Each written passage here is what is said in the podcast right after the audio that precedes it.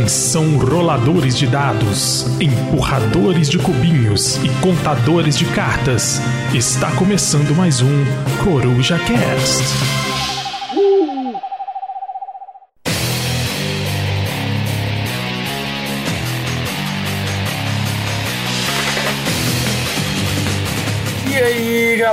Estamos de volta hoje com mais um Coruja Cast. Hoje o Coruja Cast de número 85, de um tema muito interessante que é substituição na área. A gente vai discutir é, aquelas opções para jogos que você cansou de jogar ou aquele jogo que você não consegue comprar porque custa 170 milhões de reais. Comigo aqui hoje temos duas corujas, começando pelo Pedrão. Gostaria de agradecer meu grande amigo Rafael Coelho por ter me presenteado com uma cópia de Santiago de Cuba feita na União Soviética, porque vem em russo. Muito obrigado, Rafael. Te adoro, cara. é, muito bom. E também temos Brunão. Fala, galera. Beleza? Tem muitas novas séries aí no momento. Como é, como é que faz pra assistir tudo? Eu não sei. Eu, eu, assisti Stranger Things, que tem, tipo, 10 horas de duração. A primeira parte da temporada. E eu tô assistindo Obi-Wan. Ainda tem que assistir The Boys, tem que assistir um tanto de trem, gente. Eu preciso de, de tempo, sabe? Eu tenho que escrever minha dissertação também. Então, assim, é, né? Eu acho que é prioridades, né? Série ganha de dissertação, então... É, até, até o momento tem sido assim. Mas só que tem muita coisa boa. The Boys tá top. The Boys é top, né, cara? Felizmente ou infelizmente. The Boys é muito bom. Pra mim, Stranger Things foi a melhor de todas as temporadas, cara. Muito bom. Não, Stranger Things tá do caralho, velho. Não tem, não tem o que dizer. Muito, muito bom. Tô doido pra segunda parte. Eu ainda não comecei a ver, não. Eu não esperava nada, pela verdade. Sim, esperava que fosse ok. Mas foi, tipo assim, muito acima até das outras temporadas que já eram muito boas. Não, é a melhor temporada disparada. Uhum. Ah, não, a direção fantástica, cara. Pra mim, a direção nível de filme, sabe? Que eles fizeram uhum. ali. Sensacional. Então vamos lá, vocês têm algum jogo que vocês jogaram por agora que vocês queiram falar? Uma jogatina da semana? Jogatina da semana. Depois da semana exaustiva da semana anterior, eu não joguei nada, não, para descansar o cérebro. Só começa a derreter e escorrer pelo nariz. Eu e Mose jogamos aventuras número 1 e 2 da caixa de Unlock Star Wars. É, a primeira aventura é escapar do planeta Hoth, que é um planeta gelado no universo Star Wars. E a segunda é meio que você recuperar a sua carga contrabandeada, sair da prisão, as coisas assim. E cara, esse Unlock Star Wars, ele é o Unlock menos imaginativo de todos os Unlocks, por incrível que pareça. É engraçado, né? Que veio, veio de uma franquia conhecida aí, foi a terceira caixa, né? Que a Galápagos trouxe. Uhum. E é o menos imaginativo das três, eu diria. Eu acho que todo mundo concordou. Todo mundo que eu vi jogando até agora concordou. Eu ainda não vi ninguém que jogou a terceira missão, devo jogar nesse final de semana com o Moses. Vamos ver se fica melhor. Primeiro de tudo, foi o primeiro Unlock que a gente ganhou. A gente nunca tinha conseguido ganhar um unlock, sabe? Ganhar é tipo você fazer no tempo a aventura, sabe? Então, a primeira Sim. vez a gente conseguiu ganhar, a gente fez os dois primeiros, assim, em menos de, de uma hora. E, assim, foi isso, sabe? Tipo assim, é, pareceu realmente o menos imaginativo. Ah. Porque os unlocks são... Mas, assim, não é ruim. Ainda é bom. Entendi. Sabe? Ainda é bom, muito gostoso de jogar. Isso me desanimou muito, porque Star Wars tem tanta coisa que ele pode explorar uhum. e eu pensei que seria super temático vocês conheceram um pouquinho dos filmes para você conseguir resolver os problemas. É, é, é, temático, tem umas coisas bem interessantes. Tipo assim, tem, tem, tem uns momentos assim que, é, que, são mais temáticos, assim, é, é, é, divertido, igual eu falei, não é ruim, uhum. mas é bem mais fácil, assim, comparando com os outros, a gente pegar, igual, tem uma aventura que é, envolve viagem no tempo, e aí você tem que meio que afetando as coisas de forma temporal, né, digamos assim. Aí tem a aventura da Alice, da Alice é tipo maluquices de Dorgas Alice, sabe? Sabe? Tipo assim, coisas muito malucas acontecem. Então, assim, é, é, porque os outros são muito, muito bons mesmo, sabe? Não é que esse é ruim, porque os outros são muito melhores. É, ô, ô, Bruno, uma pergunta. Esse planeta de gelo é aquele do episódio 5, onde o Luke toma uma porrada lá para justificar o acidente de carro que o Mark Hamill sofreu? É, sim, eu creio que seja o mesmo planeta, sim. Que o Mark Hamill até hoje não aceitou o fato de ele ter matado uma criatura porque sim, mas, né? George Lucas. George Lucas, that's why. Acontece. Ô, Teles, antes de você prosseguir, gostaria de agradecer aqui quem comentou o Coruja Cast 84, afinal, que é diversão nos jogos. Um salve pro nosso amigo Negrão, que mostrou pra gente aqui um, um, uma tese, um, um livro, né? A Teoria da Diversão para Game Design, bem legal. Túlio Barros, que, como sempre, deu uma aula e esfregou na minha cara que o jogo de Duna não tem nada do tema. E é isso. Agradecer esse pessoal aí que comentou. Muito obrigado aí. Recomendo vocês lerem lá os comentários, a aula sobre diversão que o Negrão deu pra gente e a aula que o Túlio Barros me deu sobre Duna e não ter o tema no jogo.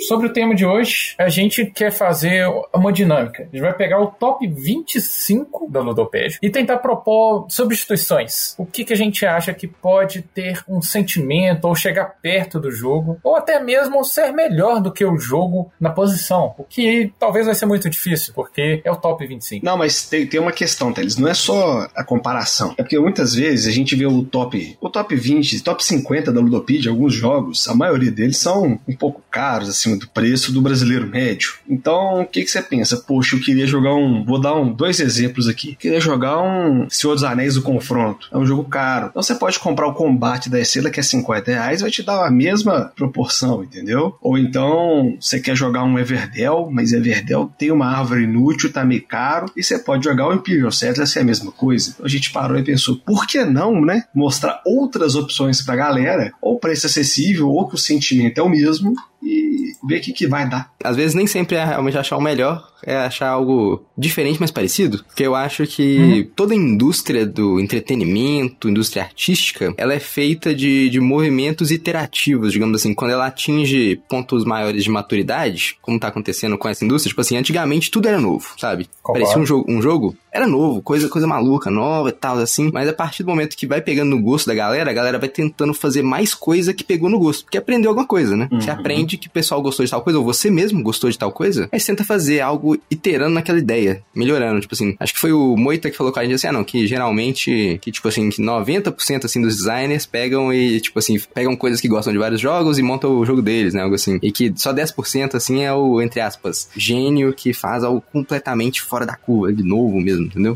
Eu acho que isso é natural. Eu acho que não tem nada de errado, nem em um caso nem no outro. Uhum. E aí, tipo assim, né? Como agora a gente tem escolha de muitos jogos, e aí muitas vezes você, você olha, não, eu queria muito aquele jogo. E assim, tudo bem, você pode querer um jogo. Mas às vezes, né? Tipo, a falar, nossa, mas e se eu tivesse aquele outro ali, será que. Não é que supre a necessidade, mas passa de uma sensação que. Que é interessante pra você, já que você tava querendo aquele outro.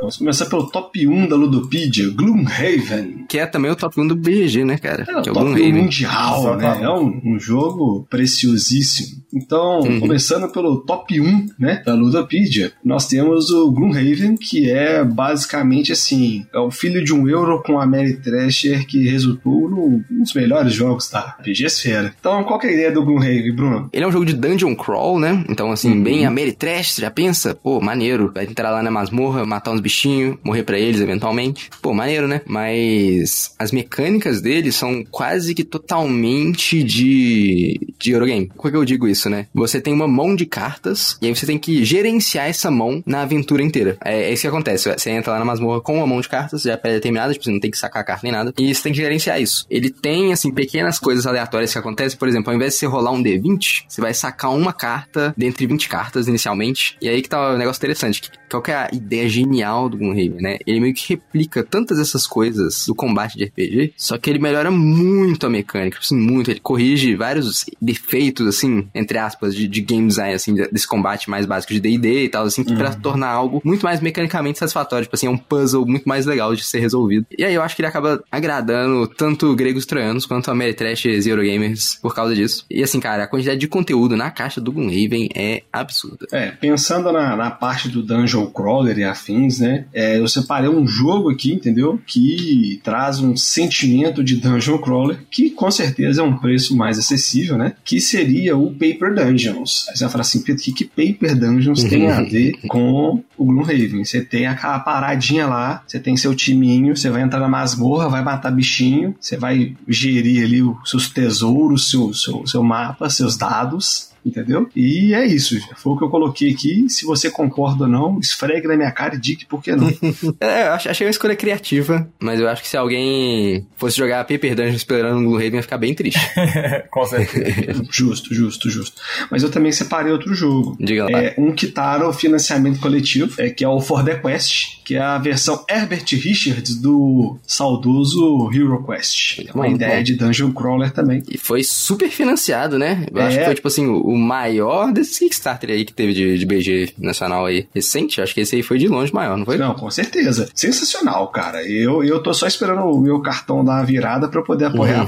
eu vou pra uma outra recomendação, cara. Oxe, Você gostaria muito de ter algum rei, mas ele tá absurdamente caro? Pois é. Mas agora, pelo da Galápagos está trazendo, acho que já no mês que vem, se eu não me engano, o Gloomhaven Jaws of the Lion. Eu não lembro como é que eles traduziram isso. Talvez Garras do Leão? É, Presas é, do Leão? Acho que era algo assim. Cara, o Jaws of the Lion, ele é o Gloomhaven Mini. Tipo assim, ele pegou tudo do Gloomhaven, deu uma cortada nas bordas, sabe? E aí é interessante que o setup dele é muito mais curto, muito mais simples de fazer do que o do Gloomhaven normal. É, ele tem menos conteúdo, claro, mas ele tem uma campanha ali muito boa. Eu, todo mundo que jogou, esse eu não cheguei a jogar, mas ele, ele, é basicamente a mesma mecânica, né? Mas com uma campanha totalmente nova, com novos personagens e tudo mais. Então, assim, é o mesmo jogo com outros conteúdos, basicamente. E um setup bem mais fácil de fazer. Então, assim, fica essa recomendação aí do Gloomhaven, Prisas do Leão. É o sentido contrário, né? Geralmente fazem o big box de um jogo, né? Esse daí é a versão Pocket. É, é, a gente tem tem, outras, né, outras ocasiões que um jogo pequeno vira um jogo grande, mas também temos uns jogos grandes que viram jogos menores. Como, por exemplo, nós temos aqui no 12 lugar, nós temos Alô. Puerto Rico, que tem a sua versão Pocket, que é o San Juan, e sua versão espacial, que é o Race for the Galaxy, toda a trilogia. Mas vamos adiantar o assunto, não. O Gloomhaven, virou super franquia, né, tá pra sair aí o Frosthaven, né, que já teve o Kickstarter, o acho. Verdade. No, no ano passado, se não me engano. E assim, o Frosthaven promete ser maior e melhor do que o Gloomhaven foi. Resolveu os pequenos problemas ali que o pessoal fala, ah, não, a história não é muito forte e tal, algumas coisas assim. Eles prometem mais e melhor no, no Frosthaven. Então tô esperando aí. Ah, eu quero jogar isso. Como diria Daft Punk, rara, better, fast, stronger. isso aí. E também, cara, okay. tem outra recomendação que é o Gloomhaven digital, né? Você pode jogar literalmente o jogo inteiro na sua Steam por tipo 40 pilas e, e o gráfico é bom. É, é tudo. Os sons e as animações são bem legais. É um joguinho bem maneiro. Eu acho que a Bela Gil ficaria orgulhosa da gente, porque logo no primeiro a gente trouxe várias recomendações. eu separei um que traz muito esse sentimento, como que eu posso dizer, de RPGzão, que é o Mage Knight, né? Apesar de ser uma opção também muito cara, uhum. mas só que ele traz aquele sentimento de, de você estar tá numa quest, tentar desenvolver, tentar vencer os desafios ali, enfrentar monstros. Eu acho que o sentimento é muito próximo. Uhum. É, é o Eurozão também, com, uhum. com essa pegada meio Ameritrash de você andando no mapinha matando os monstros. Bem legal, bem legal. Gente, só pra voltar aqui, eu acho que foi o episódio 2 ou 3 que a gente fez o especial de Natal, onde nós presentearíamos uma coruja, né? Entre nós mesmos, a gente fosse fazer o amigo oculto das corujas. Vale ressaltar que nesse episódio o Teles mandou jogos caros. E o cara acabou de fazer isso, entendeu? É aqui, ó, Coruja Cast número 2: Desgostos infundados, dicas de Natal e marcenaria. A gente tava dando dicas aí pra você comprar um presentinho de Natal. O Teles lançou, acho que foi o Root que ele jogou na nossa cara, assim, pá. E Rafael nas, nas caixinhas pequenas entendeu? E o Teles, como sempre, é um rapaz que tem dinheiro, né? Rapaz generoso, cara, generoso. É, exatamente. generoso.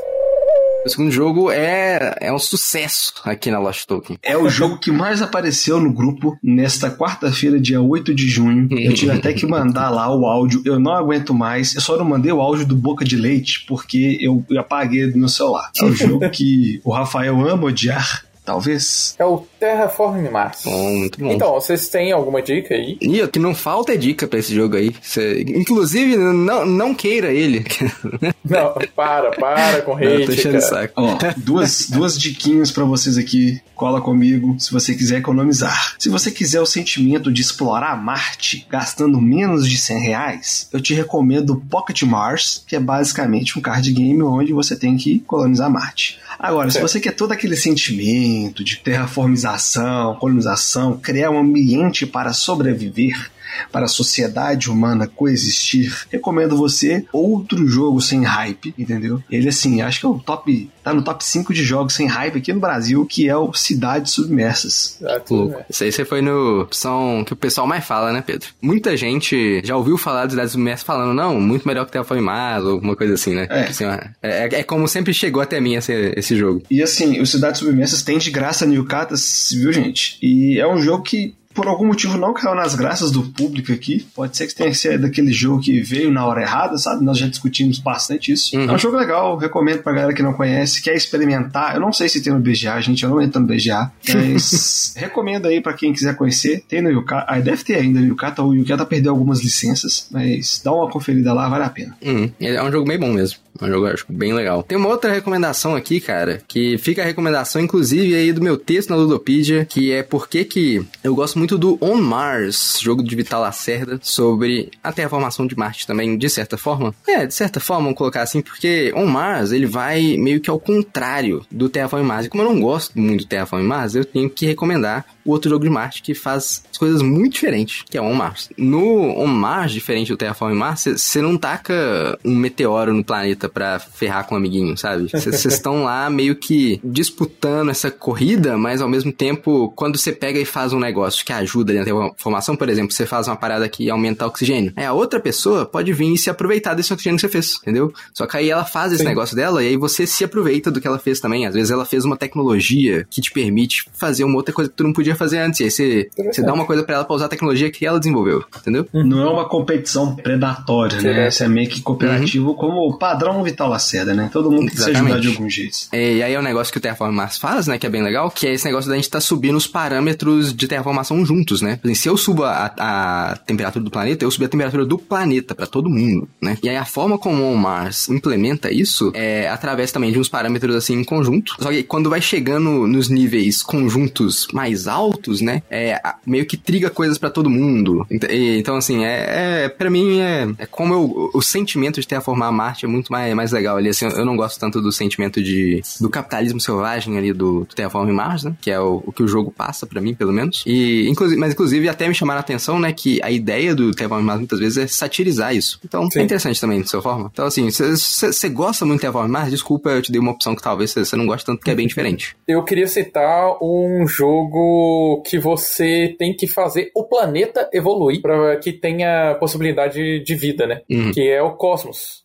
Você tem que fazer a atmosfera, ajustar a gravidade, é, rotação também, né? Uhum. É um jogo que eu acho que tem esse muito, muito esse sentimento de você adaptar os parâmetros de um local com um certo objetivo final. Uhum. É, não, eu acho que todos os jogos que a gente citou, né, tem elementos do, da, digamos, mecânica principal do Terraform Mars, que é o engine building, né? E você tá construindo ali alguma coisa e Uma aí... maquininha. Eu acho que o diferencial do Cidades Submersas para o, o, o Terraform Mars é meio que você tem separado ali carta de era e tal, o final ali já é bem, já é bem definido e demora muito menos, né, para uma uhum. pro, pro, pro, jogo rodar e tal. O Terraformar, não pode ser uma partida meio maçante. Cidade Submersa você não tem, pelo menos assim, né? É, não, e também tem, tem aquela outra recomendação que ninguém falou que é a mais óbvia, né? Que é o, o Expedição Ares. Exatamente, que a gente jogou na, na penúltima jogatina no Rafael. Também conhecido como Arados do Cerrado? Exatamente. o Terraforminho, que é o, o Race for the Galaxy com Terraform Mars. Uma versão bem mais rápida, né? Uhum. Então, é uma coisa que o, o Rafael não gosta, com uma coisa que o Teles não gosta. Passando agora para o número 3 e o número 4, a gente pode falar junto, porque são basicamente o mesmo jogo. É certo que não. É difícil não atrelar os dois jogos, eu concordo com você, Pedrão. Que são Projeto Gaia e Terra Mística. Aí, assim, qualquer pessoa vai falar assim: ah, não, mas você pode trocar o Terra Mística por Clãs da Caledônia. Não pode, porque não tem reprint de Clãs da Caledônia. Não tem, não existe. Nem lembro quem foi que trouxe esse jogo. Deixa eu ver quem foi que trouxe esse jogo. A MeepleBR, acho que não gostou, não vendeu bem, não sei, não faz mais. É jogo sem hype? É exatamente, um jogo sem hype. Então, assim, você tem que pensar alguma coisa entre Projeto Gaia e Terra Mística ali que dá pra, né, chamar pra galera pra brincar. Então, Bruno, você e o Rafael que tiveram mais de 180 partidas, tem alguma recomendação? Cara, tem a mística. É difícil de recomendar alguma coisa que não seja o Caledonia, que é a cópia mais, entre aspas, descarada. Uhum. É... Melhorada. É assim, eu digo isso na, nas melhores formas, inclusive, porque tem a mística e Projeto Gaia são jogos tão bons, né? Que, na verdade, eu queria que tivessem mais jogos inspirados, assim, por eles tão diretamente, né? É, é difícil de pensar em algum que seja, tirando o, o Caledonia, tem muitos que, que pegaram uma coisinha ou outra. Especialmente essa coisa de, assim, ah, você, você cobriu um negócio, né? E quando você, você faz a sua building, você, o que você tirou ali, que, tá, que tava embaixo da building que você fez, é o que você ganha. Isso aí você vai ver uhum. em tanto de jogo, né? Eu acho que o que me deu uma sensação mais parecida, embora assim, olha só, é muito diferente, é o Carnegie, que tá rolando Kickstarter aí, né? Tem como jogar ele no BGA. Ele tem muitas coisas assim que me dão uma sensação parecida, mas é uma coisa bem, bem lúdica, assim, bem abstraída mesmo, sabe? Não, não espere jogar o mesmo jogo. A sensação no Carnegie é que você tá construindo a sua empresa, né? E aí você tá, eventualmente, fazendo pontos com coisas específicas. Eu acho que o realmente é muito sobre isso. Você tá tentando construir a sua civilização e fazer pontos com coisas específicas em momentos específicos. E aí, isso, isso é meio difícil de, de encontrar. Jogos que fazem isso, que fazem bem, né? Então fica aí, essa ideia. Assim, eu, eu abstraí um pouquinho, assim, mas, eu falei, eu tentei achar um jogo em conta, não achei. aí, se eu falar merda, gente, vocês vão me desculpar, mas é porque foi a única coisa que veio à minha mente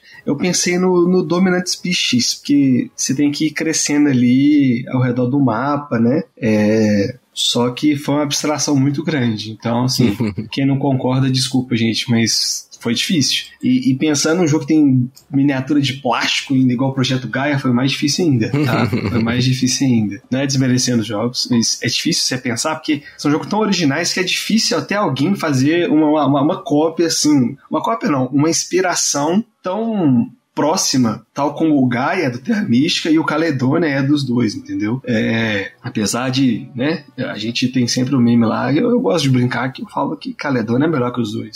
Disparado. Mas como amigo não quer mais fazer clãs da Caledônia, não quer mais, você desistiu, não sei, não traz mais reprint. Então você procura outra coisa para brincar aí. E o negócio, né? Terra Mística, se você quer jogar Terra Mística, se você quer jogar Gaia, bom, fique feliz, porque Terra Mística tá fazendo 10 anos, e nesse ano vai lançar o Terra Mística Family, não sei exatamente quando chega aqui no Brasil, mas vai ter uma versão Family de Terra Mística, tem novas raças criadas pelos fãs que vão vir, acho, numa versão comemorativa de 10 anos de Terra Mística, que deve chegar ou esse ano ou no próximo. Então, assim, é, novas raças Terra Mística é basicamente um jogo novo. É, é, pra mim é, é, é, simples assim. E ainda por cima, provavelmente no ano que vem, deve ter o Terra Mística Age of Innovation, ou talvez outro nome aí, mas esse era o nome que o, o Helge estava trabalhando quando ele contou pra gente, né?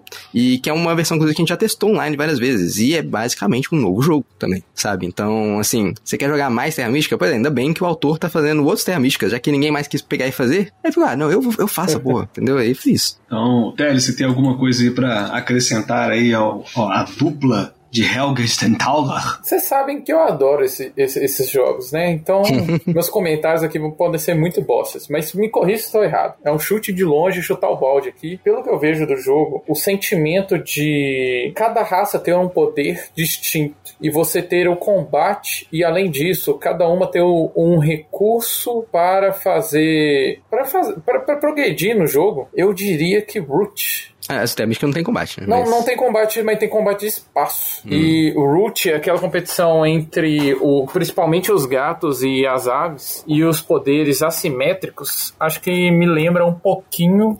é, é totalmente diferente. Eu sei que é uhum. totalmente diferente. Mas só que um jogo que eu poderia ter esses sentimentos, eu faria a correlação entre esses dois. Mas é, são jogos totalmente diferentes, com certeza. É, é, é, não, pra mim, tanto o Root quanto o Dominant Species que vocês falaram, né? Pra mim, o, entre aspas, problema de comparar eles com Terra Mística é pensar nesse negócio do confronto direto, né? Que são dois jogos muito Sim. confrontativos. Sim. Enquanto Terra Mística não é nada confrontativo, né? É, não, mas às vezes é isso aí, gente. Vocês querem um jogo muito assimétrico, com raças muito diferentes, mas que você quer algo mais enfrentativo, né? Essas são duas boas ideias. Sim o quinto e o sexto a gente também vai relacionar, porque são dois Brass, né? É, o Brass. Brass Lancashire e o Brass Birmingham. E esses dois aí são muito mais parecidos que o Terra Mística e o Gaia, inclusive. Eles são basicamente o mesmo jogo. Só que o Lancashire é melhor por um décimo. Errou! 8.97, o Birmingham 8.96. E eles já trocaram de posição, né? Várias vezes, várias vezes. Olha só, qual é a questão do Brás, né? Nós estamos ali na início da Revolução Industrial, na Inglaterra, né? Derrubando árvore, o êxodo rural, galera indo para as grandes cidades ali para a produção de tecidos, principalmente para exportação, demanda de ferro, carvão e algodão. E eu separei dois joguinhos aqui que se encaixam um pouquinho. O primeiro deles é um, um jogo relativamente novo, que eu tô namorando ele faz um tempo, melhores manuais, mas é o Fornalha, né? Que a ideia é você construir corporações industriais ali e tal, aquela questão de o capitalismo agressor agressivo ali do, do início da Revolução Industrial, né? Aí eu abstraí um pouquinho que foi o Chicago Express, que a gente tem que construir rotas, né? Que é a ideia do, do braço também, você construir rotas e tudo mais. Só que no Chicago Express você tem toda aquela questão mais de leilão, de compra de ações e tal, e rendimentos, que é uma ótima pedida para você que não conhece Panamax e quer jogar um jogo de, de, de mercado, vai no Chicago Express também, vai sentir é... um gostinho do, do Panamax. Ô Pedro, hum. mas aí eu vou ter que corrigir, né, cara? Que o Chicago Express é é, é uma boa pedida, mas eu acho que ele é muito diferente, né? Eu acho que tem um outro jogo de trem que é muito mais parecido, que é o Age of Steam, que saiu aí recentemente, veio pela Mosaic. O Age of Steam, ele tem um sentimento bem parecido, que é essa questão, igual você falou, é, é sobre construir rotas, ele é muito sobre logística e se, se, se aproveitar da demanda e quando você puder, digamos assim, né? E aumentando a sua, a sua renda para que você possa fazer mais coisas, porque vai ficando tudo muito caro e tal, assim, você vai aumentando a renda e meu Deus do céu. Assim, são jogos com mecânicas bem diferentes, mas o sentimento para mim deles é, é, bem parecido nesse sentido. São jogos de logística, criar rotas. E supostamente também é do Martin Wallace, né? Supostamente, mas veja bem que essa nova versão do Age of Steam nem tem o nome do Martin Wallace na capa e ele perdeu a batalha jurídica aí com, com o outro criador que, que dizem que é o criador que faz os jogos do Martin Wallace ficar bom. Então fica aí essa denúncia. polêmica, polêmica. Eu gostaria de dizer que o Age of Steam, a versão que tá vendo aqui, que eu achei no, no site da editora, tá no módico preço de 1.020 reais. Parece bom. Nossa. Mas olha só, tem o, tá o, o nosso amigo do grupo, Daniel, tava vendendo por, por 400 a versão dele em alemão. E assim, é um jogo que independe de, de idioma, assim, basicamente, sabe? Então, assim, fica a ideia do Age of Steam, que é, uma, é um jogo muito maneiro, muito, muito bom. Pra mim, é, é, tipo assim, é um dos melhores jogos econômicos que eu já joguei. Muito, muito bom mesmo. E de acordo com a Ludopedia aqui, a dependência de idioma é bem baixa, então, se você aí ó, quiser comprar Age of Steam, se o Daniel estiver vendendo aí, Daniel, chama no zap.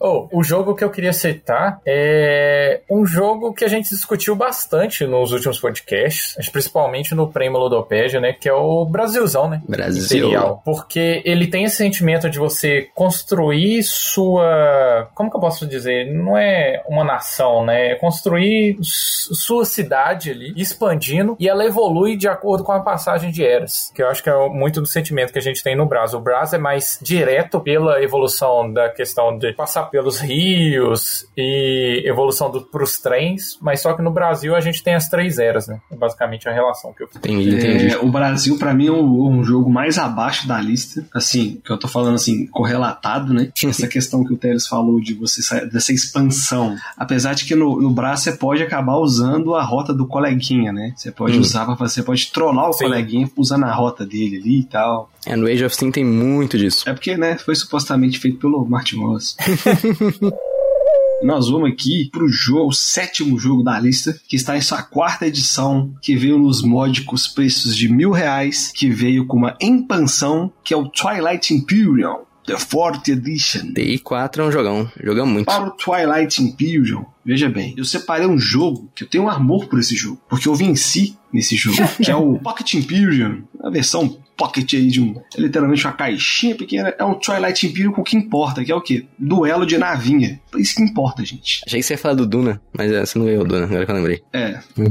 não dá. Cara, foi uma coisa que eu sempre disse: é o seguinte, para mim, o TI 4 meio que assim, perdeu um pouco do seu apelo depois que eu joguei Dominant Species. Que Dominant Species é para mim como se fosse o TI euro, sabe? Você, você tira as partes mais Ameritrash do TI, você tira um, um pouco, você perde ali um pouco da política, mas você ganha umas mecânicas euro bem malucas ali, assim, de um controle de área bem intricado e de coisas acontecendo de forma muito incisiva, que é o Dominant Species. Então, assim, para mim com certeza é minha escolha número um. A escolha número dois, acho que seria o Dune Imperium, que é basicamente também o, um jogo de, de Imperium, né, digamos assim. O que, que é bem maneiro sobre ele? É essa questão do conflito. Só que, de novo, ele substitui essas mecânicas mais Ameritrash do, do Twilight Imperium, né? Por mecânicas mais Euro. Então acho que vocês já viram onde é que tá o gosto aqui, né? É Sim. isso. Assim, o Dune Imperium entraria na minha lista se fosse quando a Cláudia mandou lá a promoção lá do, da Amazon, né? Mas, como eu não peguei, a gente ainda não sabe o quanto o nosso amigo Calango vai trazer é, o preço, né? Então a gente vai segurando a onda aí. Deixa só o Bruno citar, porque já tem, pegou no preço bom, uhum. pegou no preço bom. Mas Dune é do caralho, gente. Muito foda. Recomendo. Eu quero citar um jogo, acho que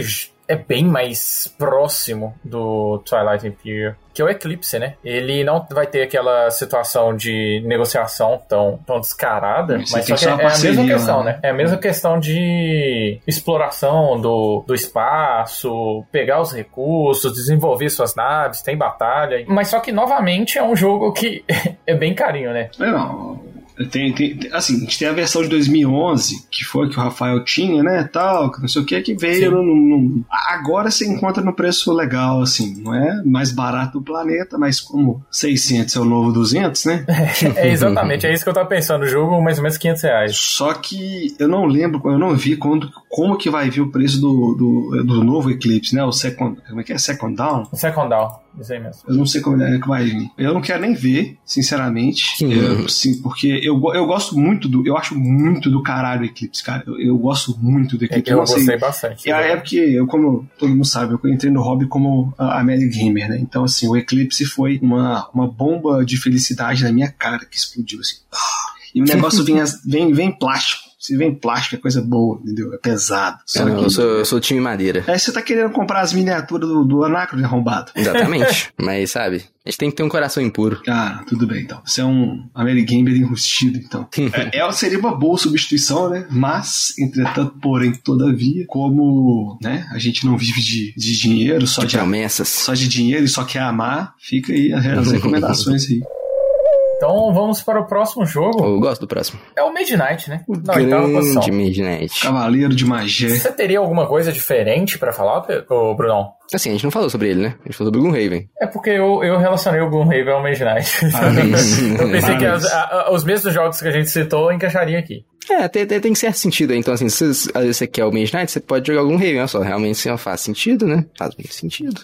É. Mas, cara, o Mage Knight, acho que você. É, essa primeira recomendação acho que é muito boa, né? Do, igual do Raven, outras ideias assim. Mas outra ideia que eu daria seria para olhar para outros jogos do Vlada, porque eles têm um sentimento muito parecido entre eles, de que você, meio que você usa tudo do jogo, digamos assim, sabe? Você extrai todo o layer do jogo. Quando você vai jogar, é como se tudo tivesse ali para uma razão uhum. temática e que acontece no jogo mesmo, sabe? Então, assim, os outros jogos do Vlad, acho que eu recomendaria muito fácil o Dungeon Lords e o Dungeon Pets. Nossa, é bom demais. São outras duas excelentes opções, sabe? Eles têm essa sensação do, do Vlada acontecendo ali. E também tem tema de fantasia e tudo mais. Então, assim, acho que tá bem próximo. O Midnight é aquele, aquele, aquele jogo, né? Ele tem, ele tem o mesmo, entre aspas, né, problema do Gloomhaven, né? É um puta jogão que te, te entrega um pouco de tudo e tal. Se você quiser ter uma experiência bem próxima, assim, e gastar menos de 150 reais, te dá uma recomendação bacana. Dungeons and Dragons Starter Pack. Tava 120 reais no Magazine Luiza esses dias pra trás. Você vai jogar um RPG, você vai ter uma, uma ideia básica, aí você vai falar assim, porra, era isso? Não, não tem nada a ver. Aí você vai ter um pouquinho do, do, do gosto da fantasia que um cavaleiro de magia pode trazer para você, entendeu? Porque, cara, o kit introdutório de D&D é bem bacana. Ele, ele é introdutório, mas ele é bem completo para quem nunca jogou e tal. Fica a recomendação aí, cara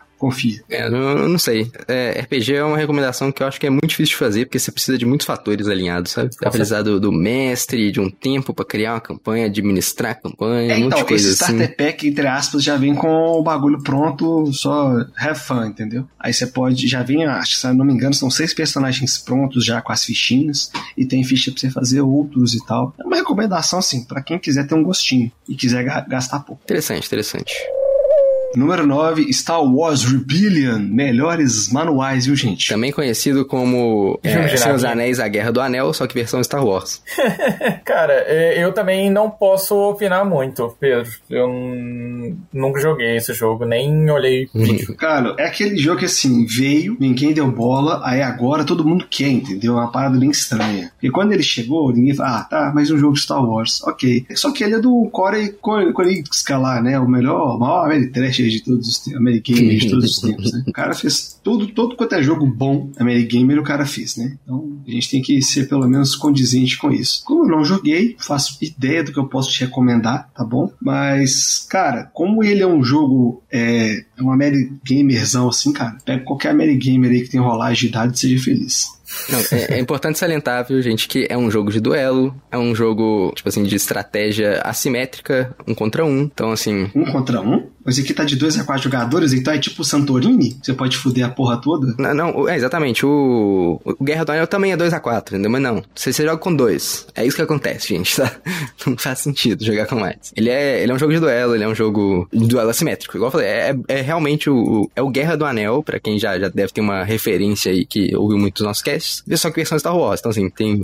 Então, tô falando que é o Guerra do Anel? Não exatamente, né? Porque Star Wars é muito diferente de Senhor dos Anéis. Então, assim, fica aí essa ideia. Se você quer jogar Rebellion, mas você gosta de Senhor dos Anéis, joga Guerra do Anel. Vai ter provavelmente uma boa experiência também. Então, é um jogo, assim, que tem essas diretrizes, né? Digamos assim. Mas eu também nunca joguei. Eu só, realmente, só vi as pessoas jogando. Então, se você quiser um, um jogo, um jogo de ficção científica assim, tal, é, que também você tem essa assimetria, Cry Havoc, jogo aí que sempre aparece com promoções, ou então o famosíssimo Destemidos, Normandia, que é um jogo de duelo e de guerra. Você não tem as guerras de navinha, então você vai jogar o joguinho de guerra de, de arminha. Então, entendeu? Fica aí, recomendação, Destemidos. Ou então jogue o Unlock Star Wars, se quiser Star Wars. Vamos pro próximo, né? Que é a décima posição, Great Western Trail. Famoso Rei do Gado. Rei do Gado. Rei do Gado. O Rei do Gado, cara, acho que foi talvez meu segundo ou terceiro jogo do, do nosso amigo favorito pelo Gustavo, o Alexander Pfister. E quando eu tava me ensinando o jogo, cara, quebrou minha mente. Eu falei, nossa, cara, que jogo genial. Tipo assim, antes de começar a jogar, eu falei, caramba, que jogo genial, muito bom, muito legal. Ele é um jogo de deck building com meio que um rondel, com várias rotas que você vai construindo. O negócio é o seguinte, o Great Western Trail, ele é um jogo sensacional, mas sinceramente, para mim, os outros jogos do Fister são melhores do que o GWT. Tipo o Maracaibo? Sim, o Maracaibo acho que é a comparação mais direta de todas, porque o Maracaibo também funciona com um rondel, só que meio que a, ele, ele fez algumas, entre aspas, correções em relação ao GWT, em vários sentidos. Tipo assim, ele, ele, fez várias correções em relação ao GWT e ele também adicionou coisas dos outros jogos dele. É como sempre faz, né? É, não, ele é, ele é o autor que mais itera, assim, né? Ele, ele quis criar a obra-prima dele, que eu acho que foi tipo Maracaibo. E, sabe, foi criando com, com o tempo. E chegou num ponto aqui. Mas GWT é sensacional, gente. Eu tenho uma recomendação de Terras Brasilis, ao qual eu já perguntei o, o, o designer barra criador se vai ter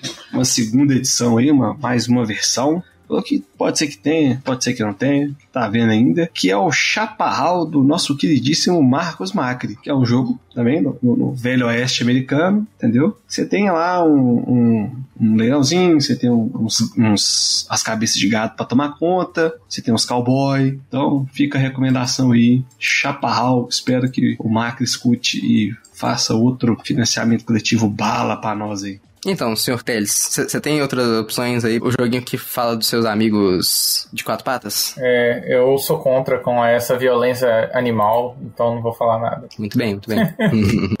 Então, você, meu caro ouvinte, minha cara ouvinta, você gosta desse trabalho que nós fazemos? Já são mais de 115 episódios falando baboseira no seu ouvido. E se você quiser ajudar que este trabalho continue, agora você pode nos ajudar monetariamente. Para fazer isto, basta ir catarse.me barra LostTokenBG. Já estamos quase alcançando a primeira meta. Ajude-nos, doe seu dinheiro.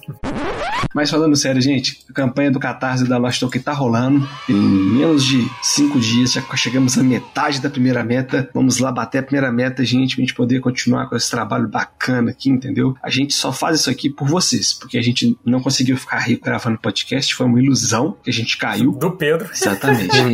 do Pedro. Então, se você quiser continuar, se você acha que a gente merece continuar trabalhando com isso aqui, se você acha que a gente é legal, você gosta da gente, então, lá, apoia a coruja. Você também pode apoiar a gente de outras formas, como o sub na Twitch, você pode. E lá na Catar você pode dar qualquer valor que você quiser, entendeu? Inclusive, é, agradecer aí, já temos vários apoiadores aí, não sei quantos. 19 aí, apoiadores. 19 apoiadores, isso fora que ainda tô, tô, tô querendo que as sete corujas contribuam também, então fica. Podemos ir pro 11 jogo, que é o Seven Wonders Duel. Olha, mais um jogo de duelo. É um jogo de duelo, com certeza, e eu sempre fiquei impressionado dele estar nessa posição. Que isso, cara. É um jogo amado pelas massas, sabe? Porque ele é o Seven Wonders, porém bom.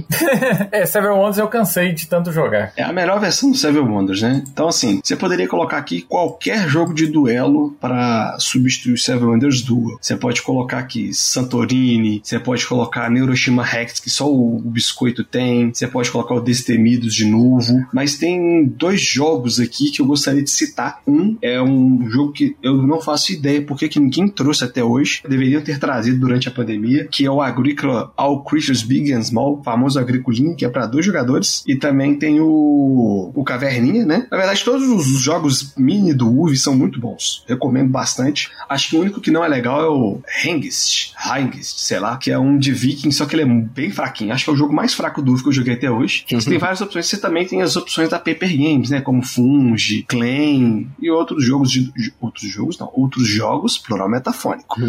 outros jogos de duelo aí para sua diversão. E tem também o famoso jogo da moeda inútil, que é o Jaipur. Então, cara, eu acho que eu citaria aqui dois jogos que tem uma, um sentimento parecido, e são de duelo, né? Que é o Targ, que é um jogo de duelo também que você vai construindo coisas, digamos assim, né? Tem, tem muito essa, esse toma lá da cá do duelo, sabe? Que eu acho uhum. que é o, uhum. a característica principal do Seven Wonders Duel. Eu faço um negócio, aí meu oponente pega e faz outra coisa para me dar o bloco, né? Muitas vezes. Então, assim, eu acho que os dois têm meio essa dinâmica bem parecida. Tem outro também, cara, que é o Hanamikoji. Hanamikoji, verdade. Ele é um joguinho de cartas, de duelo, que é interessantíssimo também. E tem muitas essas coisas de escolhas difíceis. Meu Deus, se eu, se eu pegar essa carta, no caso assim, é jogar uma carta, né? Se eu jogar essa carta aqui, como é que vai ser? E se eu jogar essa outra aqui, como é que vai ser? Tipo assim, porque, tipo assim, a, sua escolha não acaba naquela vez, né? Sua escolha continua na próxima jogada, na próxima jogada. E acho que o Wonders Duel tem muito disso. Então fica aí. O Hanamikoji acho que é uma versão bem mais simples aí do Seven Wonders Duel, por exemplo. Bom, Teles, alguma sugestão? Não, vocês citaram todos que eu tinha pensado, pra falar a verdade. Também, né? A gente citou muitos jogos. Exatamente. Então, passando aqui para o 12, Puerto Rico, né? O é. que já foi o top 1 do BGG por muito tempo. Um jogo à frente de seu tempo, que é um jogo maravilhoso. E, cara, é difícil você não correlacionar Puerto Rico logo de cara com o San Juan ou Race for the Galaxy. É, é assim, é impossível. Impossible. Mas você tem outros jogos, assim, que você tem essa questão de, de plantações e de fazenda que você pode, né, dar uma mascarada. Eu tava pensando, apesar de ter muitas é, opções, o McKay Geraldine é, me trouxe muito um sentimento de, de Porto Rico, a questão de cada um poder escolher uma opção de ação e desenvolver, não desenvolver, encher o seu, o, o seu play age. Eu achei bem próximo. Tem um jogo que me lembra muito, muito, muito, muito Porto Rico essa ideia, só que tem uma ideia diferente. Que você tem essas plantações, você tem é, ação programada com as cartinhas lá, que é o Cuba, né? Que é a versão maior do Santiago de Cuba. E eles você tem, se não me engano, são quatro ou cinco quartas que você pode jogar lá que define o que, que você vai fazer. Aí você também tem as suas plantaçõezinhas lá, pode negociar esses produtos no mercado, tal, como no Puerto Rico. E o Santiago de Cuba você tem até isso, só que ele é mais simplificado, né? E você não tem as cartinhas para jogar. O carrinho uhum. vai andando e você vai escolhendo os lugares que você vai ir do carrinho ou não. Uhum. Como o Pedro falou, né? Acho que as mais óbvias realmente é, são os Race for the Galaxy e San Juan, mas tem outros jogos que tem essa mecânica principal de siga, que a gente chama, né? Que você faz, você faz um negócio e todo mundo segue a sua ação. Que são aqueles jogos de cartinha, que é, que é o Glory to Rome, o Motainai e o Innovation, sabe? Uhum. Acho que eles têm, como eles têm essa ideia de siga, né? Acho que eles têm uma ideia parecida com o Porto Rico. Eu acho que é, é, é, é diferente, porém ali é, são caixinhas pequenas, né? Fácil de arrumar e que são muito legais. Em especial, acho que o, o Innovation acho que é o que tá mais bombando aí no momento. Apesar de eu gostar muito do Motainai, eu acho o Innovation ele é menos Maluco. difícil menos difícil. Que, não é que é um jogo difícil. Os jogos, esses, esses, essa trilogia aí, é, eles são jogos complexos. Então, até você pegar, você demora umas 3, 4 partidas para entender o que, que você tá fazendo. Porque você tá olhando o manual toda hora, ah, eu posso fazer isso aqui com papel, e o papel faz isso, e não sei o que, o tecido, é, no caso do Motainai. Então, assim, são, são jogos excelentes, assim. É, o tema, os temas são meio colado acústico, né? Que o cara só pegou a ideia e só trocou o tema. Mas são jogos bem bacanas. É são boas indicações aí, senhor Bruno. É, não, e o Pedro falou aí que o Montané é o mais maluco, né? Fica a recomendação do Glory to Rome, se você tiver alguma oportunidade de conseguir suas mãos nele, ou jogar ele, que ele, ele tá mais no meio do caminho ali no nível de maluquice, ele não chega ao Motainai, e, e ele tem umas mecânicas bem, bem interessantes, que casam ali, e é mais sobre construção de civilização, então acho que é o mais próximo aí do Porto Rico, digamos assim. Innovation também, né? Próximo jogo é The Castles of Burgundy, posição 13. Esse é bom demais. Burgundy é um caso que, tipo assim, se você for falar assim, ah, eu quero um jogo parecido com Burgundy, 90% das pessoas vão falar assim, joga Carcassonne, porque Burgundy você tem que fazer Deus. um reino. Carcassonne você faz lá a cidadezinha. Você fala assim, tá, mas e aí? Aí eu poderia citar, por exemplo, Ganges, né, Rise of the Ganges, mas a Devi é, também não quer reprintar o jogo, não quer reprintar o jogo. Então, vou recomendar para você aqui, ó, você quer um joguinho, você quer construir alguma coisa, coisa. Jogo barato, menos de 50 reais. Tá vendendo a 30. Sprawlopolis. Oh. É, Sprawlopolis. É o joguinho da carteira. É o joguinho da carteira. Você tem que construir sua cidadezinha, entendeu? Você tem 18 cartas você tem as missões e quests lá para fazer. Você tem que construir a, a, sua cidade com 18 cartas. Jogo muito bom Tá pra ver o primo do interior dele aí, que é a versão. É a versão da roça, você tem que construir a fazenda, é o Agrópolis. Hum, Agrópolis. Hum, você vai construir a fazendinha e tal. Tá pra vir aí, foi anunciado esse ano, ano passado, agora não lembro. Também é uma carteirinha bem legal, fica a recomendação aí. Fala assim, Pedro, poxa, mas e aí? Você vai ficar só nesse joguinho barato? Sim. Também recomendo aí o Cartógrafos, ao qual você tá construindo o um mapa do reino. Não é bem um reino, né, propriamente dito. Então, desses aí, para mim, o único próximo na, na, minha concepção de jogo era o Ganges, mas.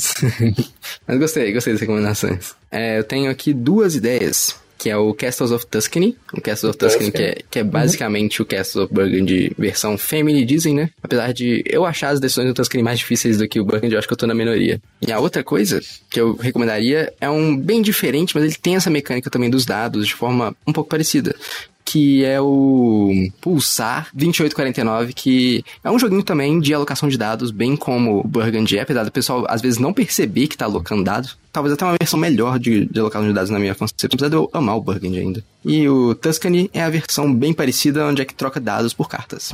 É isso.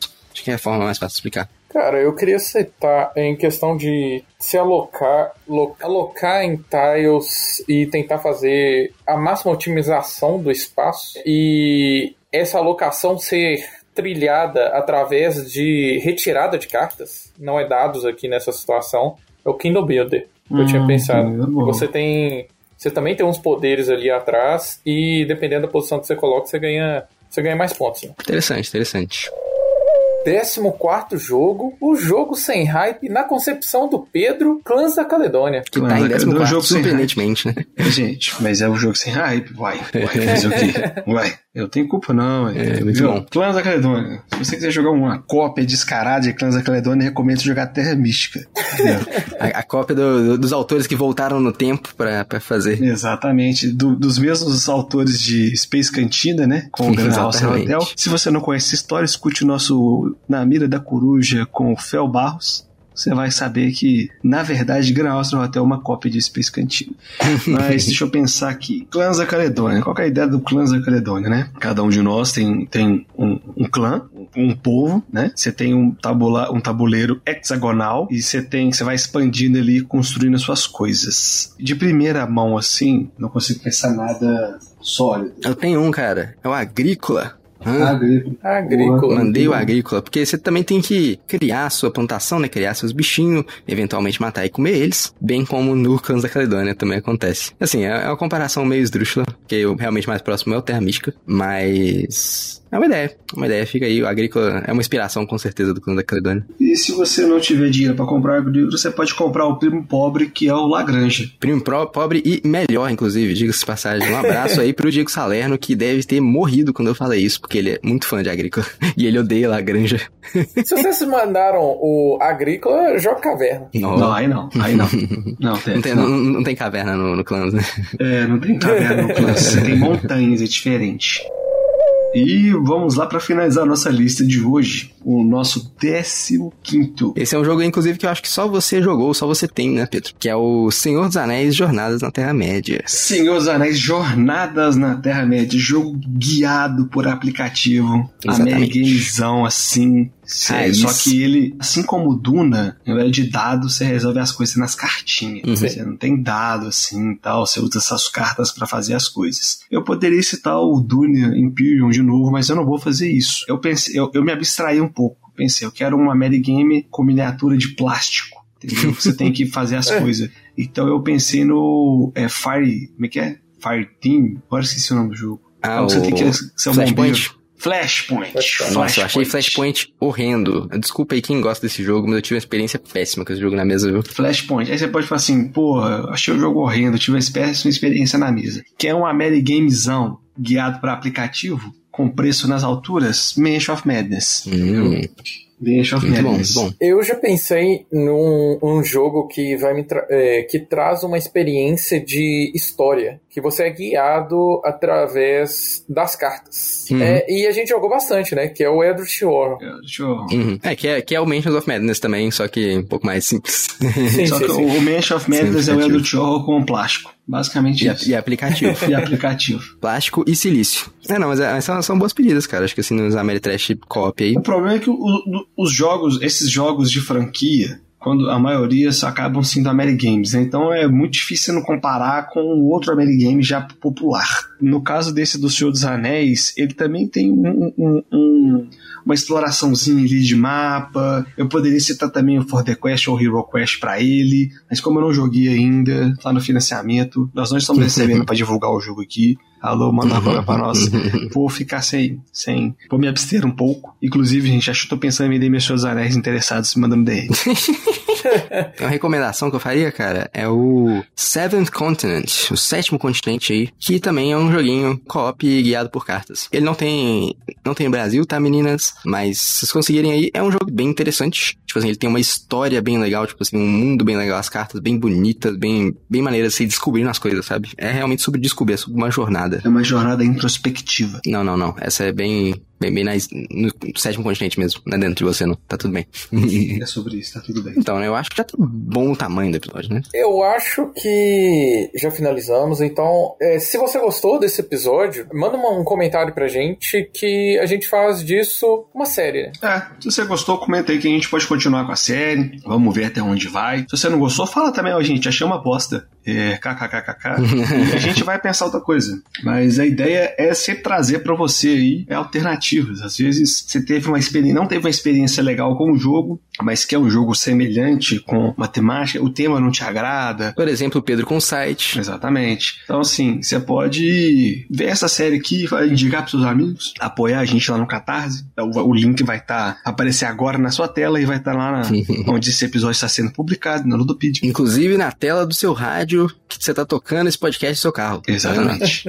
Ou Exatamente. talvez até na tela do seu iPod que você está tocando enquanto você corre. Sei, Inclusive pode, pode aparecer no vidro do seu carro se é um link pra você clicar é, assim. Ou no seu Google, Google Lens, sabe? Vai aparecer também. Mas brincadeiras à parte, fica aí se você gostou mesmo. Deixa, uma, deixa um, um salve lá pra gente saber que você tá gostando da série. Eu fiquei triste quando eu descobri que o Moita não gosta da nossa série. E sim, eu fiquei muito triste. Talvez espero que. Então acho que a gente devia fazer mais, inclusive. Deixar a Eurogamer chateada é muito bom. Um, um abraço pro Moita.